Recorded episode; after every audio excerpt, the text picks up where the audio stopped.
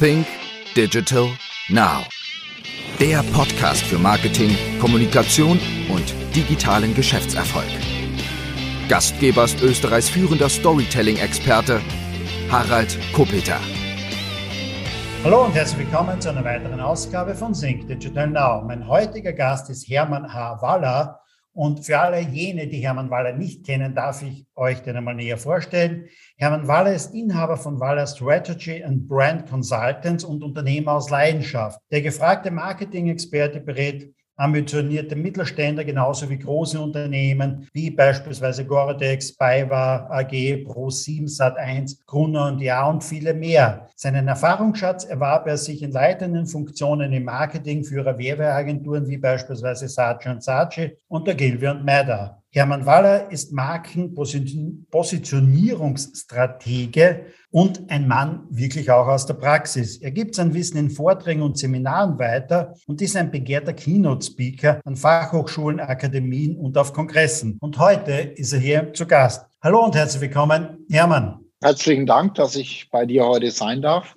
Hermann, vor mir liegt dein neues Buch und es nennt sich Marken für die Ewigkeit. 7 plus 1 Dinge, die wir aus der Krise lernen können. Zunächst einmal die Frage, wieso 7 plus 1? Ja, 7 plus 1 macht 8. Meine Strategie ist natürlich auch auf dem Zukunftsmarkt, sprich China, präsent zu sein. Und da darf man eben die Zahl 8 äh, eben auf dem Cover haben, optimalerweise. Die liegende 8, die Unendlichkeit. Und für den deutschen Markt, wir Deutschen sind ja oder auch für Dach eben ein bisschen kritischer in Form von, man muss ja mal Aufmerksamkeit erregen und drum 7 plus 1 Vielleicht eine kurze Erläuterung zur 7. Es fängt mit dem Tool 1 an, Digitalisierung, was wir später noch mehr drauf kommen. Das Thema 2 ist eben Wachstum, Nachhaltigkeit und das Plus 1 ist die Menschlichkeit. Und ich glaube, oder ich bin mir felsenfest davon überzeugt, die spielt eine viel größere Rolle durch Covid und auch in der Zukunft wieder das Thema Menschlichkeit. Deswegen, deswegen 7 plus 1.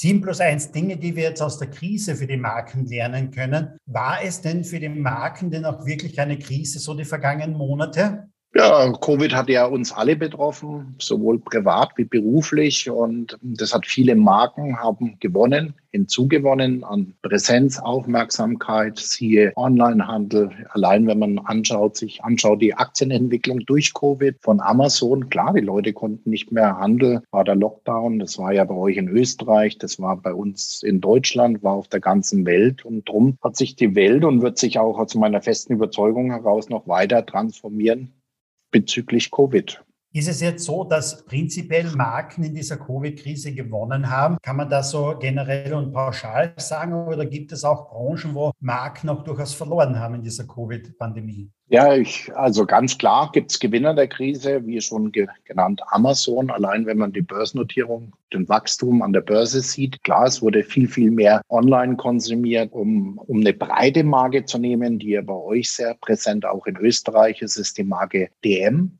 hier bin ich Mensch, hier kaufe ich ein. Und die haben sich zum einen natürlich schon vor Covid auch digital bezüglich den Onlinehandel Gedanken gemacht und bedingt durch den Lockdown, der ja vorhanden war, konnte man eben bei DM Online bestellen. Eben zum einen, und wo sie wieder geöffnet haben, dann eben auch die Ware im Laden direkt abholen. Also drum gibt's ja schon viele Gewinner eben durch die Krise. Also sprich auch Lidl, der ganze Handel hat natürlich hinzugewonnen äh, in Form von, dass die die Handelsketten gut strukturiert und optimiert haben, dass die Lebensmittel und auch wie unser altbekanntes Beispiel WC-Papier eben aktiv vorrätig war. Manches ein oder andere eben nicht mehr in der Form und da gibt's natürlich auch Verlierer, eben, sage ich mal, die sich gar nicht digital aufgestellt haben, die komplett auf den stationären Handel gezählt haben und durch den Lockdown online-mäßig gar nicht, online-jobmäßig gar nicht aufgebaut waren. Und resultieren daraus gibt's Gewinner und natürlich auch Verlierer.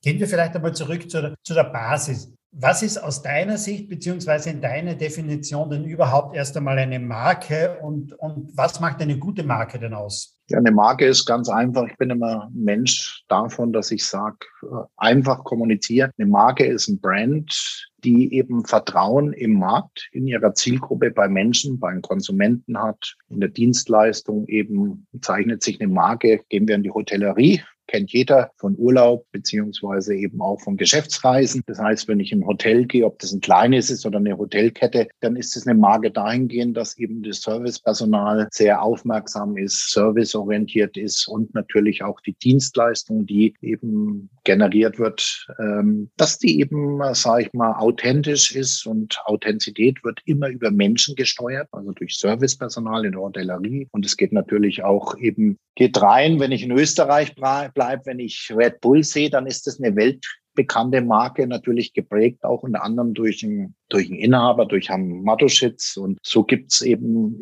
eine Marke, ist eben die bekannt ist in ihrer Zielgruppe und natürlich über die Zielgruppe drüber hinaus. Und es geht, denke ich, in Zukunft äh, um die zwei Themen. Eben eine Marke muss Vertrauen aufbauen und sie muss emotional transportiert werden. Was macht eine Marke denn wirklich erfolgreich? Ist es am Ende des Tages, Erfolg wird ja vielfach einfach daran gemessen, wie sind die Verkaufszahlen. Aber wie messe ich den Erfolg von Marken?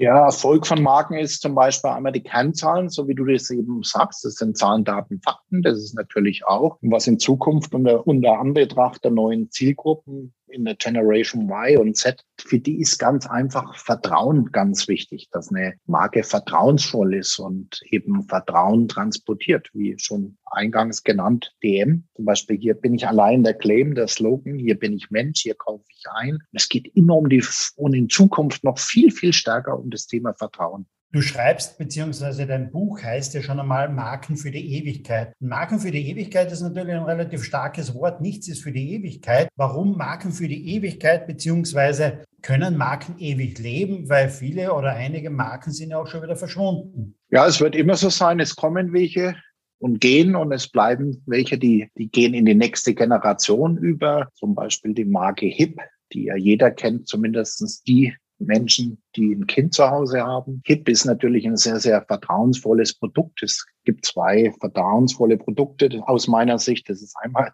unter anderem Babynahrung. Es gibt natürlich mehrere, aber ich sage jetzt mal zwei Beispiele. Das eine ist Babynahrung HIP. Ich meine, ich will meinem Kind das Beste tun. Das ist jetzt zum Beispiel in dritter Generation und die werben allein mit dem Slogan, ich bürge mit meinem Namen. Was kann man noch Wertvolleres tun? als Inhaber einer Marke, die in dritter Generation ist. Und es wird, der Klaus Hipp hat es jetzt an seinen Sohn übergeben in die nächste Generation. Und was gibt's Vertrauensvolleres wie Babynahrung, wo eben der Inhaber, der CEO sagt, hiermit stehe ich für meinen Namen. Und das sind eben erfolgreiche Marken. Und bei den nicht erfolgreichen Namen, ohne Markennamen zu nennen, die gibt's dann eben nicht mehr auf dem Markt, so wie du sagst wie schnell oder wie, wie schnell geht es, eine Marke aufzubauen? Denn es gibt jetzt einfach da Marken da draußen, die gab es vor einigen Jahren noch nicht. Tesla gab es doch vor einigen Jahren noch nicht. Und Tesla ist im Grunde genommen schon wieder alt. Gehen wir doch einfach mal hin zu TikTok. TikTok kannten wir bis vor ein, zwei Jahren im Grunde ja noch gar nicht. Also wie schnell kann man Marke aufbauen? Wie schnell kann man denn überhaupt Vertrauen aufbauen? Wie schnell geht sowas? Da möchte ich eingangs ein Zitat von Warren Buffett. Ich glaube, das ist vielen Menschen bekannt, um wie, wie baue ich eine Marke auf? Um eine Marke, um Marken geht es viel um das Thema Vertrauen und ich brauche circa 20 Jahre um Vertrauen aufzubauen, wie Warren Buffett sagt. Genauso habe ich es wieder in fünf Minuten zerstört, indem ich nicht loyal, authentisch bin, etc. Und wie schnell geht es? Ich meine, das digitale Zeitalter hat uns gezeigt, wie schnell es geht. Es kann sehr, sehr schnell gehen, anhand deinem Beispiel, was du gen genannt hast. Da kann man hergehen, Social Media, Instagram, man kann äh, Facebook nennen, etc.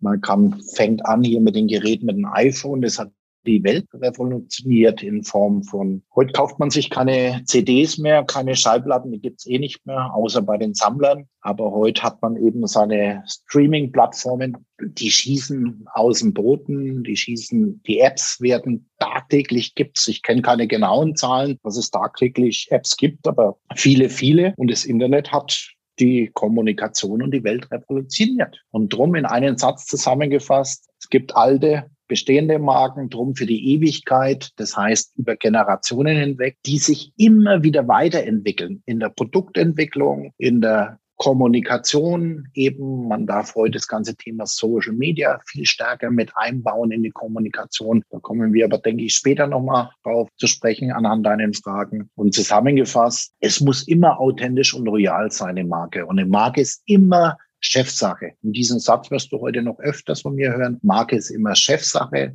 ob das eine Marke Hip ist, ob das eine kleine Marke ist, ob das genauso ist eine Marke, der kleine Bäcker um die Ecke, wo ich morgens hingehe und meine Semmeln einkaufe. Wenn ich da reingehe und freundlich bedient werde, du wirst namentlich angesprochen, die wissen, was du gerne konsumierst in Form von deinen Lieblingssemmeln, dann fühlst du dich zu Hause und das Ganze ist emotional verbunden und es geht um Vertrauen, wie gesagt, unter anderem. Du hast gerade gesagt, Marke ist immer Chefsache wissen denn, dass die Chefs denn auch, dass Marke immer Chefsache ist? Weil bei großen Konzernunternehmen kommt mir doch öfters einmal vor, ähm, die Markenpflege beziehungsweise die Imagepflege steht da nicht wirklich irgendwo im Vordergrund auch. Und man kennt die CEOs, werden ausgewechselt, sind einmal drei Jahre dort, sind drei Jahre wieder da. Ähm, pflegen die wirklich die Marke? Wissen die, dass es Chefsache ist? Also die erfolgreichen Marken, ja, wissen es. Und da werden natürlich auch CEOs ausge äh, ausgewählt, ob das jetzt internationale Konzerne sind oder nationale Konzerne oder eben, das ist ja auch der gesunde Mittelstand, wo eben der Geschäftsführer sagt, Market, äh, Marke ist Chefsache, wie Beispiel HIP schon genannt oder Red Bull auch jetzt in Österreich zu bleiben. DM ist ja auch Österreich und Deutschland und auch international. Und ja, es ist ein Problem, dass Führungsverantwortliche in der Regel immer drei Jahre im Amt sind, aber die erfolgreichen Unternehmen wird man immer daran erkennen, dass die Führungsperson, Unternehmen kann man nicht managen, was ja die Amerikaner tun. Ich sage immer in Deutschland oder in Dach, Österreich, Schweiz darf man Marken führen. Wer Marken führen will, muss sich als CEO selbst führen können. Und er hat auch die Verantwortung, dass er über Generationen optimalerweise in Mittelstand, also sprich in Firmen bleibt. Oder gute CEOs sind auch länger im Amt, also sprich über zwei, drei, vier Perioden. Und da kann man schon viel bewegen in sechs, neun Jahren. Und dann braucht es eben auch mal oftmals wieder frischen neuen Wind. Wie ist da der Unterschied eigentlich zwischen unternehmengeführten Konzernen und also eigentümergeführten Konzernen, besser gesagt, und jene, die, ich sage mal einfach von, von CEOs geführt werden? Gibt es da einen Unterschied? Also CEOs Unternehmen, die dann auch börsennotiert sind, die haben natürlich einen ganz anderen Druck, eine ganz andere Dynamik in Form von Aktionären etc. Darum sage ich immer, ich beneide jeden, ich beneide keinen CEO, aber ich sage, die eben DAX-Konzerne führen müssen oder dürfen, die haben natürlich nochmal eine ganz andere Dynamik wie besagt schon durch den Marktwert, der eben in sich in der Aktie widerspiegelt. Und ich glaube schon beobachtenderweise, und das ist ja die Großzahl auch, wenn man den Mittelstand nimmt, und das sind inhabergeführte Geschäftsführer oder nennt man sie CEOs, da ist eine ganz andere Ethik oftmals vorhanden. Ich will es nicht verallgemeinern, aber ähm, ich bin davon überzeugt, dass wenn eben Familienblut, Familienherz, Tradition mit drin ist und Innovation und Dynamik, das hat einen ganz anderen Markenwert. Jetzt gibt es da draußen auch einige Unternehmer und CEOs, die im Grunde genommen selber zur Marke geworden sind. Ich würde mal sagen, Elon Musk beispielsweise, nicht? oder Richard Branson oder auch ähm, Michael O'Leary von Ryanair. Und was mir immer so auffällt bei diesen Unternehmen, mir fällt nämlich auf, die machen im Grunde genommen keine Werbung. Du siehst von denen keine Werbespots auf die, im TV. Auch online siehst du im Grunde genommen von denen keine Werbung. Mir ist nicht bekannt, dass Tesla irgendwo Plakate würde hinstellen für einen Tesla, sondern im Grunde genommen ähm, spricht der Unternehmer jetzt einmal. Wie viel Wert hat da eigentlich der Unternehmer selber jetzt einmal mit seinen Namen und wie viel Wert hat dann die Marke da dabei? Ich würde es als einsehen. Also der Unternehmer, du hast Richard Branson, von dem bin ich einer der größten Fans. Und wenn man schaut, seine Biografie, der hat mal mit einer Schülerzeitung angeschaut, was er heute alles macht, äh, sieht man äh, selbst. Das sind natürlich große Brands, große Markenbotschafter, die du gerade aufgezählt hast. Und wie du sagst, die machen keine Werbung, brauchen sie auch nicht, weil sie Markenbotschafter sind als in der Top-Führung. Deswegen ist Marke auch Chefsache. Sie werden zur eigenen, zur eigenen Marke und ihnen gelingt eben eine jede Mitarbeiterin und Mitarbeiter zum Markenbotschafter zu generieren. Das heißt, wenn du heute zum Kunden gehst und du kommst am Empfang und schaust, wie freundlich die, die Person ist, die dich empfängt und dich dann namentlich schon nennt und sagt, Moment, äh, ich rufe gerade an bei der Person, was sie ihren, ihren Termin haben, kommt zur Vorzimmerdame, zur Assistentin, Sekretärin. Da merkt man schon, ob das Markenbotschafter sind und resultieren daraus, auch das fängt an, wie gesagt, am Empfang, und resultieren daraus lässt sich von, für mich viel schon daraus schließen, wie das Unternehmen aus, ähm, vom Kopf her geführt wird. Und ich sage immer, es gibt ein altes, einfaches Sprichwort, der, Kopf, äh, der Fisch fängt immer am Kopf zum Stinken an. Drum sage ich, Marke ist Chefsache und man sieht es, ob dann Visionär, ein Markenbotschafter dahinter ist, der Menschen mag. Drum sage ich auch führen, nicht managen. Menschen kann man nicht managen. Menschen muss man führen. Du kannst Prozesse managen. Hier in München bei BMW eine Produktionsstraße kann man managen eben, eben digitalisieren, unter anderem eben durch Robotern aktiver zu gestalten etc. Und ja, habe ich deine Frage damit beantwortet? Etwas sehr ausführlich, bewusst? Auf jeden Fall, auf jeden Fall. Wenn ich das richtig gesehen habe, hast du dein erstes Buch vor elf Jahren geschrieben. Es nannte sich damals Die Marke. Ja. Was hat sich in den letzten elf Jahren bis heute zu diesem Buch jetzt denn verändert? Sehr viel, wie du sagst, elf Jahre, zwölfte Auflage, erste Buch, sagt ja auch was, ähm, dass man immer noch im Puls der Zeit ist, dass wenn die Zielgruppe oder die Menschen es immer noch kaufen, dazwischen hat sich sehr, sehr viel getan in, in elf Jahren. Das heißt, es gibt ein zweites Buch, das heißt Schöne meine Welt, wie die Generation Y und Z die Arbeits- und Markenwelten verändert. Da sind wir wieder in den zwei Themen. Menschen sind Markenbotschafter in Unternehmen. Der Geschäftsführer, CEO, dem muss es gelingen, die Menschen zum Markenbotschaftern mit zu generieren. Und die Generation Y und Z, die denkt da eben komplett anders, wie wir sind ja old fashioned, du und ich. Darum habe ich mich natürlich auch mit der neuen Zielgruppe beschäftigt und wie der Titel schon sagt, schöne meine Welt. Und dann geht's weiter, was du eben auch sagst, was auch da, dazu gibt's ja ein drittes Buch. Das heißt, ich endlich einzigartig. Die Subline ist authentisch, persönlich echt, wie du zur Marke wirst, was ich auch schon sagte. Markensache ist Chefsache. Punkt eins. Punkt zwei. Einen Chef ob im Mittelstand oder international, muss es gelingen, eine jede Mitarbeiterin und Mitarbeiter zum Markenbotschafter zu generieren. Und dann fehlt viel in der Außenwirkung von Kommunikation, Werbung weg, wie Plakate. Sorry, dürfte ich nicht sagen. Ich komme noch aus der Welt. Das ist old fashioned, sondern dann kommt die Social Media Welt ins Spiel wo eben Beispiel nehmen wir Douglas, was ein interessantes Beispiel ja für die, äh, für die Frauen ist und natürlich auch für uns Männer. Eben Douglas, Tina Müller, die CEO, die ist sehr, sehr präsent in, äh, in Social Media, ob das Facebook ist, ob das Instagram ist, etc. Und die hatten ja auch den Lockdown eben. Der ganze stationäre Handel war ja auch, aber die waren online-mäßig schon vernünftig aufgestellt. Und Tina Müller, die Chefin, die sieht Marke Chefsache und sagt, ich muss kommunizieren und ich muss die besten jungen Talente für meine Zielgruppe gewinnen und da findet der Kauf nicht, der Verkauf nicht mehr in Store statt, sondern eben eben ist in der digitalen Welt über Instagram, über Online-Shops etc. Wir werden auf alle Fälle all diese Bücher mal in den Show Notes auch verlinken. Aber kommen wir jetzt nochmal zum Thema Marke hinzu und gehen wir ruhig einmal rein, also in die Welt der Startups und dergleichen. Und jeder oder viele von den Startups glauben ja auch, relativ schnell groß zu werden, relativ schnell vielleicht eine Marke zu werden. Also wenn ich jetzt ein Startup bin, wie gehe ich einmal ran an meine Markenentwicklung? Ähm, wie baue ich mir eine Marke auf? Was sind denn so die, die, die Basics, die ich mir einfach einmal vorher überlegen muss für eine Marke?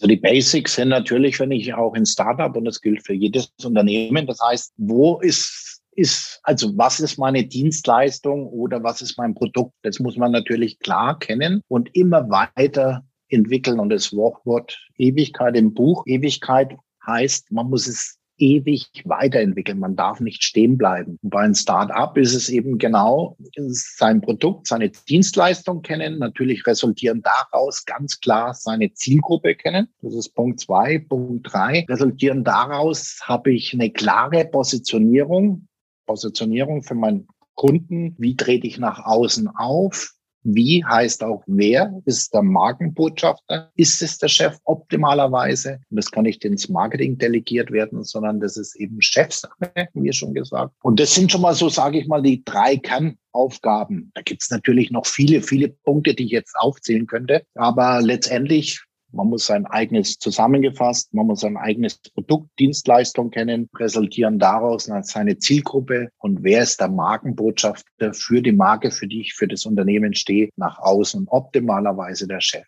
Punkt. Kurze Unterbrechung. Kennst du Claudia? Claudia von Enphone? Claudia ist die Cloud-Telefonanlage von Enphone und mit dieser kannst du deinen Kommunikationsprozess einfach und leicht digitalisieren und optimieren. Die Voice-over-IP-Anlage macht dich und dein Unternehmen räumlich unabhängig, sowohl bei der Verwaltung als auch bei der Nutzung. Du, deine Mitarbeiter und Kollegen können die Bürofestnetznummer von überall aus nutzen, auch auf deinem Smartphone, Laptop oder wie gewohnt über das Tischtelefon. Homeoffice-Möglichkeiten und ein flexibler Arbeitsplatz stellen somit kein Problem mehr dar. Cloud-Telefonie ist ressourcenschonend und kostengünstig und durch die spezifischen Branchenlösungen von Enphone kannst du deine Prozesse optimieren und effizienter arbeiten. Schau einfach einmal auf enphone.com. Du findest den Link klarerweise auch in den Show Notes. Und nun geht's weiter im Interview. Jetzt beobachtest du ja schon seit Jahrzehnten Marken. Was sind so für dich die ich sage mal, beeindruckendsten Marken im deutschsprachigen Raum, wo du sagst, okay, die, die mag ich einfach, beziehungsweise die machen sehr, sehr viel richtig. Du, da gibt's viele, viele Marken, ganz äh, gibt's. Aber, aber gehen wir mal so in die breite Masse rein, was uns alle betrifft, jetzt auch durch Covid. Wir waren alle froh, dass wir zu Lidl gehen konnten. Und da kann ich jetzt viele andere Discounter nennen. Da kann ich jetzt Aldi, Hofer nennen. Da kann ich, äh, da kann ich viele DM schon genannt, wiederholend genannt. Da kann ich reingehen und sagen, was sind denn meine Grundbedürfnisse in täglich? Und das war zu Covid stärker denn je auch eben auch der stationale äh, stationäre Handel. Die Lokale haben geschlossen. Das heißt, man konnte weniger zum Essen gehen bis gar nicht zum Essen gehen. Das heißt, viele haben kochen lernen dürfen müssen. Und resultierend daraus brauchte man den Handel für gute Zutaten. So, das ist das eine. Dann für täglichen Bedarf eben so die ganzen Drogerien, ob das Rossmann ist, DM, Müllermarkt, äh, die es ja im deutschsprachigen Raum überall gibt. Wir waren glücklich, überall da zu konsumieren, einkaufen zu dürfen. Und das waren natürlich unter anderem die großen Marken. Und jetzt gehen wir rein, gehen wir im Lifestyle-Bereich bei den jungen Leuten, die äh, vor Covid auf der Skipiste waren. Und leider ist ja jetzt schon wieder der Ski äh, Geschehen wieder eine ganz andere Dynamik geschlossen. Aber nehmen wir Red Bull eben aus Österreich kommend, kann man jetzt mögen oder nicht mögen und nicht unter Gesichtheit, äh, Gesundheitsaspekten zu sehen. Aber als Brand, als Marke ist Red Bull sensationell. Sensationell heißt, es gibt natürlich auch mit dem Extremsport, was sie machen, gibt es ja auch Fans und eben Leute, die die Marke nicht mögen. Aber in der Summe ist die Marke Red Bull wie DM, wie Hofer, wie Lidl sehr, sehr erfolgreich. Und da könnte ich jetzt viele, viele andere Marken nennen. Jetzt ist es natürlich so, wenn du Red Bull sagst, okay, Red Bull ist natürlich mit seiner Medienwelt rundherum schon eine Marke, die beliebt ist, äh, dort vielfach natürlich, nicht? also mit allen und mit den Sponsorings, mit dieser, mit dieser kompletten Sportwelt denn auch. Aber muss eine Marke denn immer beliebt sein? Also ich gehe vielleicht noch einmal zurück zu Ryanair, nicht? weil Ryanair, es ist doch so, also man sagt, okay, bei den Mitarbeitern ist Ryanair nicht unbedingt beliebt. Ich kenne selten jemanden, der sagt, Ryanair ist eine der besten Fluglinien. Kenne ich auch nicht. Viele schimpfen noch drauf, sagen, okay, das ist, ich will nicht mit Ryanair fliegen, macht es aber trotzdem, weil es ist eine der erfolgreichsten Fluglinien ja auch. Also Marken, müssen die beliebt sein oder kann es auch sein, dass das gar nicht so ein großes Kriterium ist?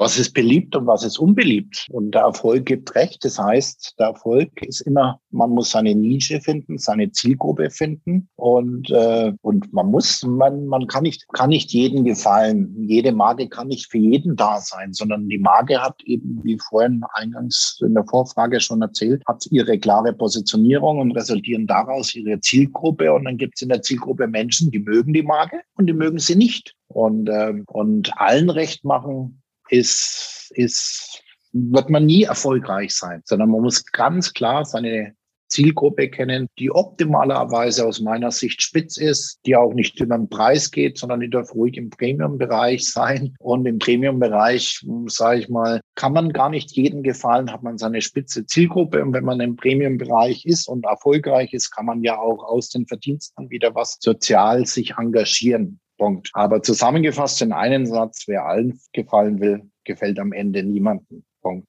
Gehen wir noch ein bisschen rein in die digitale Welt. Der Podcast heißt ja auch Think Digital Now. Wie schwer oder wie leicht tun sich eigentlich die Marken in der digitalen Welt? Denn früher war es ja vielfach so, dass in der Kommunikation, es gab eine Kommunikationsabteilung, eine Presseabteilung, alles, was nach außen ging, musste irgendwo aus der Kommunikationsabteilung kommen, musste vom CEO vielleicht abgesegnet werden. Das geht in der digitalen Welt ja nicht mehr beziehungsweise sollte es nicht mehr sein. Nicht? Also, ähm, aber manche tun sich da ja noch richtig schwer. Was sind so die größten Hemmnisse von Marken in einer digitalen Welt? Also heute geht es ja als Marke darum, wie kriege ich die besten Jungtalente? Wie kann ich die für mein Unternehmen begeistern? Darum geht's ja, ob man digital ist oder old-fashioned. Das heißt, man braucht junge Menschen, auch die eben die, die Spiele der digitalen Welt kennen und die muss man erstmal für sein Unternehmen begeistern, gewinnen. Und drum sage ich wieder, Marke ist Chefsache.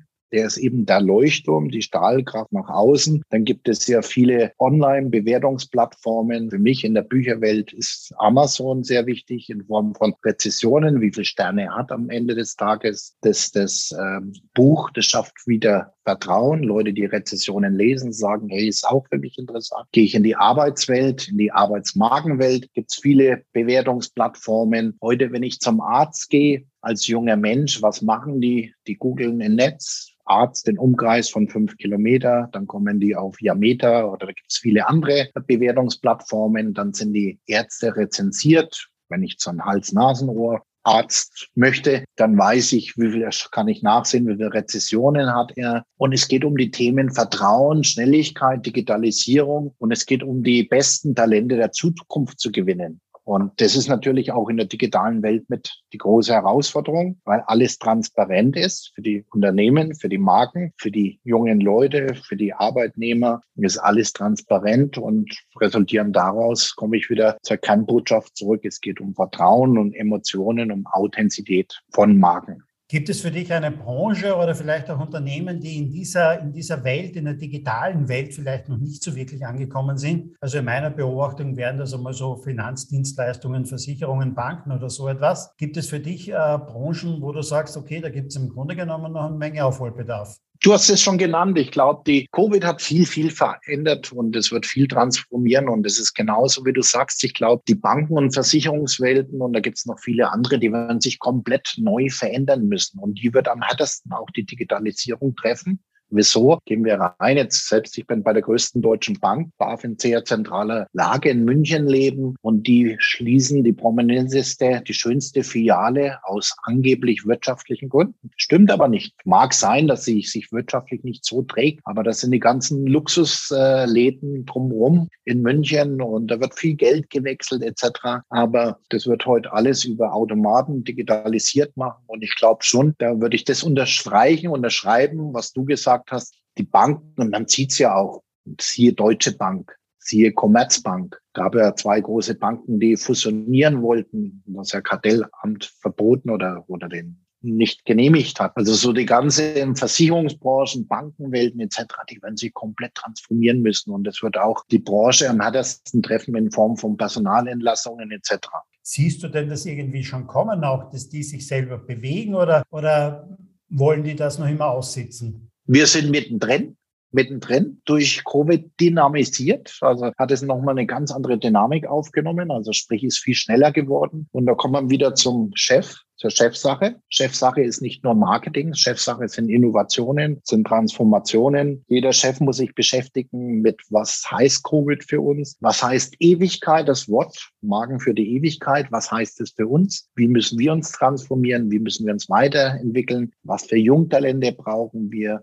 Und wie zeigen wir uns in Social Media? Wer ist der Magenbotschafter in Social Media? Eben Chefsache drum. Und Beispiel Telekom, was man ja auch im deutschsprachigen Rahmen können, kennt, der Höttges oder wie eingangs Tina Müller, Douglas schon genannt, zurück zur Telekom. Äh, Höttges hat selbst zwei Leute, zwei junge Nerds, Jungtalente, zwei Frauen, die sich um das Social Media kümmern, um seine Sichtbarkeit nach außen, um junge, neue, gute Talente für das Unternehmen zu begeistern und natürlich auch als Marke, als Brand zu stehen. Welche Marken siehst du oder auch Unternehmen oder Branchen als Corona-Sieger und welche eher jetzt als Verlierer? Gibt es denn wirklich Verlierer auch in der Markenwelt jetzt? Ja, du hast es selbst genannt. Versicherungen, äh, das sind Banken etc. Die braucht man in der Form nicht mehr. Das hat man jetzt durch Covid mehr gelernt denn je. Was sind Gewinner? Auch schon eingangs gesagt. Das ist so der klassische Handel. Was ist mein Grundbedürfnis? Was ist unser Grundbedürfnis? Das ist Essen, Trinken. Das sind natürlich die großen Food-Konzerne, was man nicht immer alles gut äh, nennen muss, ohne Namen zu nennen. Aber ja, es gibt klassische Verlierer eben durch Covid und Rest. Ich sehe immer Covid, ich sage immer einen Satz zu Covid. Unternehmen, die vor Covid einen Schnupfen hatten, die haben durch Covid eine Lungenentzündung. Die Lungenentzündung kann ich ja auch behandeln. Ne? Also da kann ich ja was draus machen, die kann ich ja heilen. Und heilen drum heißt Ewigkeit, ich muss mich immer wieder weiterentwickeln, teilweise neu erfinden, altes zerstören, neues zulassen. Und da braucht man immer junge Menschen oder Menschen, das ist ja immer der Mix zwischen alt und erfahren und jung. Und das sind die Markenbotschafter. Jetzt habe ich auf Seite 19 eines Buches einen Begriff gefunden, den kannte ich noch nicht. Metcalfe's Law. Spreche ich das richtig aus? Und wenn ja, ähm, was verbirgt sich dahinter? Hast es richtig ausgesprochen. Zum einen, zum anderen, wenn man heute auf Wikipedia geht, was ja so die Plattform ist, dann ist es eben eine Faustregel über Kosten- und Nutzenverhältnis. Also sprich den Vernetzungseffekt von Kommunikation. Ein Beispiel zu machen. Früher hat man One-to-One telefonieren. Heute telefonieren wir bei, bei Zoom können uns noch sehen. Heute gibt es Telefonkonferenzen, natürlich angeheizt durch Covid in Form von, man heute hat Telefonkonf äh, Videokonferenzen, wo eben fünf, zehn Leute mit zugeschaltet werden oder noch mehrere, wo man weltweit kommunizieren kann über Bild und Ton. Und es war vor wenigen Jahren noch gar nicht so denkbar. Und es geht natürlich auch ins Marketing rein. Kommen wir wieder in Social Media. Heute ist die transparent eben über Facebook. Da hat man viele Fans, die man sich aufbaut, eben viele Follower auf Instagram etc. Und also zusammengefasst in einen Satz, das ist eben so eben äh, der, der Kosten-Nutzen-Effekt. Müssen wir jetzt eigentlich in der Zukunft davon ausgehen, dass es mehr Marken geben wird, aber mehr Marken noch immer wieder schneller verschwinden? Denn ich denke mal dran, es gibt so Marken, die in der digitalen Welt relativ rasch existieren, sei es jetzt Bekleidung von Rappern oder dergleichen, aber auch Plattformen, wie wir es schon gehabt haben. Kein Mensch mehr redet, glaube ich, über Snapchat oder so etwas. Nicht? Wir reden im Moment alle über TikTok und mhm. ähm, andere sind rasch da und sind auch rasch wieder weg. Also wie wird das in Zukunft aussehen? Wird es so sein, rasch da, rasch wieder weg und wird es welche, wie dein Buch heißt, Marken für die Ewigkeiten geben? Siehst du irgendwo eine Marke, die es ewig geben würde? Mir würde jetzt einmal im Grunde genommen Coca-Cola einfallen dazu. Schönes, schönes Beispiel, schöne Antwort, gibt schon lange über Generationen hinweg. Wenn man sich den Börsenwert anschaut, sehr beachtlich. Wenn ich dir da eine Pauschalantwort geben könnte und ich wüsste es, dann wäre ich wahrscheinlich Nobelpreisträger. Also würde ich viel, viel Geld verdienen, dann würde ich Thesen ausgeben in der Hoffnung, die treffen sie zu. Also um deine Frage zu beantworten, ich glaube, eine Pauschal oder ich glaube nicht nur, sondern ich bin mir felsenfest davon überzeugt, äh, eine Pauschalantwort gibt's nicht. Darum schreibe ich auch die Bücher und sage, wir brauchen verschiedene Werkzeuge, eben um, sage ich mal, uns eine Positionierung zu erarbeiten für unsere Marke, für Unternehmen. Und drum gibt's da keine pauschale Antwort. Das Social Media nimmt immer eine größere, schnellere Dynamik ein. Was will ich damit sagen? Das wird immer wichtiger im Kommunikationsmix auch. Du hast eingangs gelernt, äh, äh, gesagt, es gab früher die klassische, gibt's heute auch noch in vielen Unternehmen, die klassische Presseabteilung. Es gab das klassische Marketing etc. Heute, sage ich mal, ist das größte Marketing und der größte Markenbotschaft einer jeder Marken, jeder Marke eben der Unternehmenslenker der es schafft, eben jeden Menschen und zum Markenbotschafter Außenunternehmen zu generieren und resultieren daraus für die Marke viele Fans. Coca-Cola hat viele Fans. Jeder weiß, was der Zucker in der Dose in der 033 sind, wie viel Zuckerwürfel da drin sind etc. Aber die haben eben eine große Fangemeinschaft und ich persönlich achte schon auf die Ernährung. Ich glaube, man hoffe, man sieht es der Figur. Aber ich gönne mir ab und zu eine kalte Cola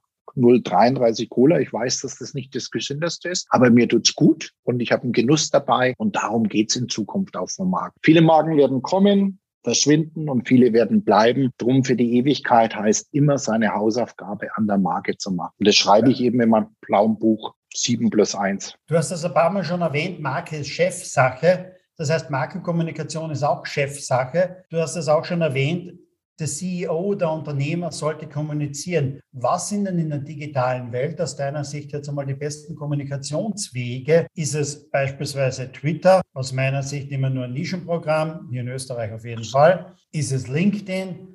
Xing aus meiner Sicht tot. Was ist es denn aus deiner Sicht? Du, ich bin bei dir. Das ist ein Mix.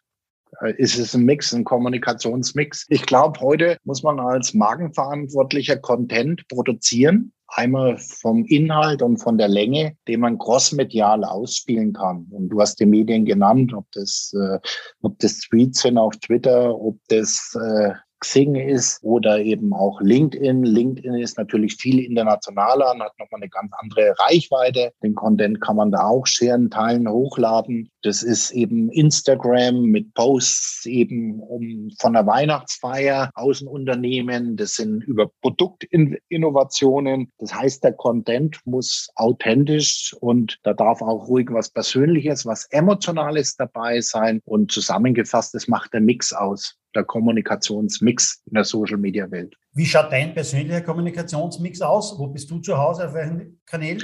Ich muss mich natürlich da, oder andersrum, meine Philosophie ist, ich muss mich in allen Kanälen auskennen, muss Bescheid wissen, äh, wissen wie sie funktionieren. Ähm, ich hätte da viel mehr Bedarf und ich bin von meiner Positionierung sehr, sehr spitz eben auch. Das heißt, meine Zielgruppe sind schon die Ebene eins und zwei, ohne die anderen drunter schmälern zu wollen. Und ich habe da einen, Sensor, einen sensationellen jungen Mann, der mich da eben auch begleitet und auch eine äh, faszinierende Assistentin, die mir da viel Arbeit abnimmt, in Form von wir besprechen eine Strategie, wir machen Bilder, ich mache teilweise selbst Bilder, aber ich könnte es viel, viel aktiver machen auf Instagram und so. Aber ich sage immer, was hat man Zeit zur Verfügung? Punkt eins, was hat man Budget? am Ende des Tages auch eine Kostenfrage, wobei das kann man crossmedial heute intelligent machen, auch budgetmäßig. Und dann muss man immer sagen, wo ist die Leidenschaft dabei? Und bei mir ist die Leidenschaft, glaube ich, ähnlich wie bei dir. Das ist schon die One-to-One-Kommunikation. Jetzt heute mit dir oder wirklich mal über mit einem CEO zu sprechen oder auch mal mit einem Mittelständler zu sprechen, mit einem Verantwortlichen, was er in sein Unternehmen realisiert, wie er die Zukunft in seinen Märkten sieht. Und letztendlich müssen wir immer Mensch bleiben, auch durch Covid und brauchen die One-to-One-Kommunikation. Lieber Hermann, herzlichen Dank für den Einblick in die Markenwelt auch und in die Markenführung und das alles. Waren sehr interessante Antworten auch für mich dabei.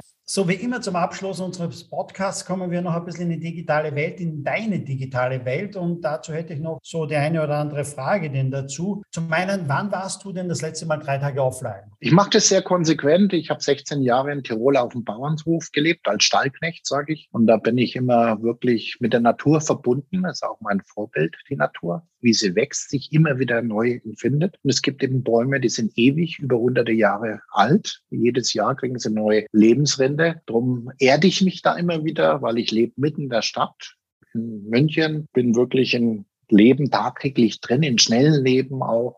Drum muss ich mich immer wieder erden. Und ja, mein Vorbild sind die Naturtiere und junge Menschen. Das heißt, du warst jetzt kürzlich wieder mal wirklich offline. Ja, Du schreibst selber Bücher, aber wie liest du Bücher? Ist es das klassische Buch, ist es Kindle oder konsumierst du auch Hörbücher? Sowohl als auch. Also ich nutze zum Beispiel längere Dienstreisen, die ich dann mit einem Auto tätige, weil ich dann, wenn ich fahre, nicht einfach um ein Beispiel zu machen nach Frankfurt, sondern ich habe Kunden, die in Erlangen sind, sprich auf dem halben Weg oder in Nürnberg. Dann mache ich Dazwischenstopp, machen wir schon mal einen Termin. Und dann nutze ich wirklich auch mal die Zeit für mich, also so wirklich mal zwei Stunden Ruhe zu haben also wirklich auch mal nur für mich zu sein. Im Auto, da ist dann auch keine Musik, da telefoniere ich auch nicht. Und dann die andere Hälfte von längeren äh, Zeiten, die nutze ich für Hörbücher. Ich lese natürlich klassisch gerne Bücher, marker die an und schreibe mir Sachen raus. Dann nutze ich natürlich auch die Kindle-Version. Also ich, ich versuche, ich versuche nicht nur, sondern ich mag es wirklich für mich in allen Welten etwas zu Hause zu sein. Aber ganz wichtig, immer wieder zu erden und zu neutralisieren.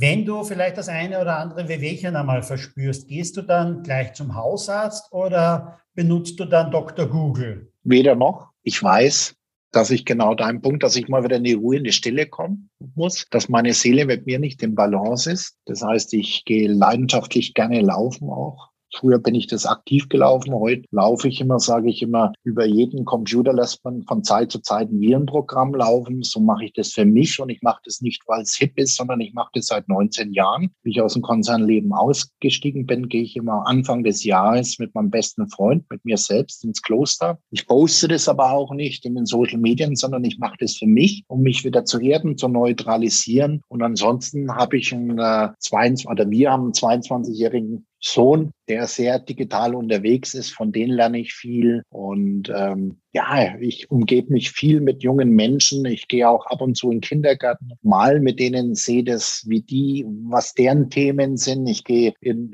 in Schulen auch mal und höre da rein, was da so alles passiert, was so die Themen sind. Und ich glaube, wie alles im Leben, es macht da nichts. Und drum brauche ich, gehe ich wirklich, ich darf nicht sagen, seit 19 Jahren war ich einen Tag krank außer Gefecht. Wieso? Weil ich das relativ schnell erkenne, wann ich im Balance oder in Unbalance bin. Und dann ist meine erste Maßnahme immer wirklich Termine absagen. Punkt eins. Punkt zwei, schöne warme Wanne einlassen, gute Flasche Wein öffnen, zwei Gläser Minimum, dann raus genießen, eine Kerze anzumachen und in die Stille, in die Ruhe zu kommen. Dann wünsche ich dir, dass das dann auch so bleibt. Stell dir vor, du bekommst von mir 5000 Euro. Würdest du das eher in Lufthansa investieren oder in Airbnb? Also Old Economy oder New Economy? Also wenn ich die jetzt bekommen würde von dir, die Antwort würdest du nicht, äh, willst du nicht hören. Ich sage es ja aber. Ich würde sie in, in, in Kindern investieren, die es brauchen, also Bedürftigen. In meiner Stadt München gibt es viele Bedürftigte. Das ist das eine, das, was mir am Herzen liegt und was für mich das wichtigste Investment auch in der Zukunft ist, auch durch Covid, gibt so viele Menschen draußen, die wenig haben. Punkt eins und Punkt zwei. Wenn ich das wirklich in, in, in Firmen investieren würde, tun müssen, dann würde ich in deinen Fall, in deinem Beispiel, würde ich einen Share machen und würde sagen 50-50. Ich bin kein Zocker, ich bin Stratege und ich glaube, beide genannt, von dir genannten Firmen haben eine strategische Zukunft. Vor allem das mit den Kindern finde ich eine sehr, sehr tolle Auswahl, nicht, obwohl sie nicht dabei war. Aber das finde ich schon ganz, ganz toll. Lieber Hermann, herzlichen Dank für deine tollen Antworten. Herzlichen Dank, dass du im Podcast mit dabei warst. Danke. Herzlichen Dank dir für deine intelligenten, authentischen und gut gestellten und moderierten Fragen. Danke dir, lieber Hermann. So, liebe Hörer, das war eine weitere Ausgabe von Sync Digital Now. Wir hören uns demnächst wieder. Bis dann.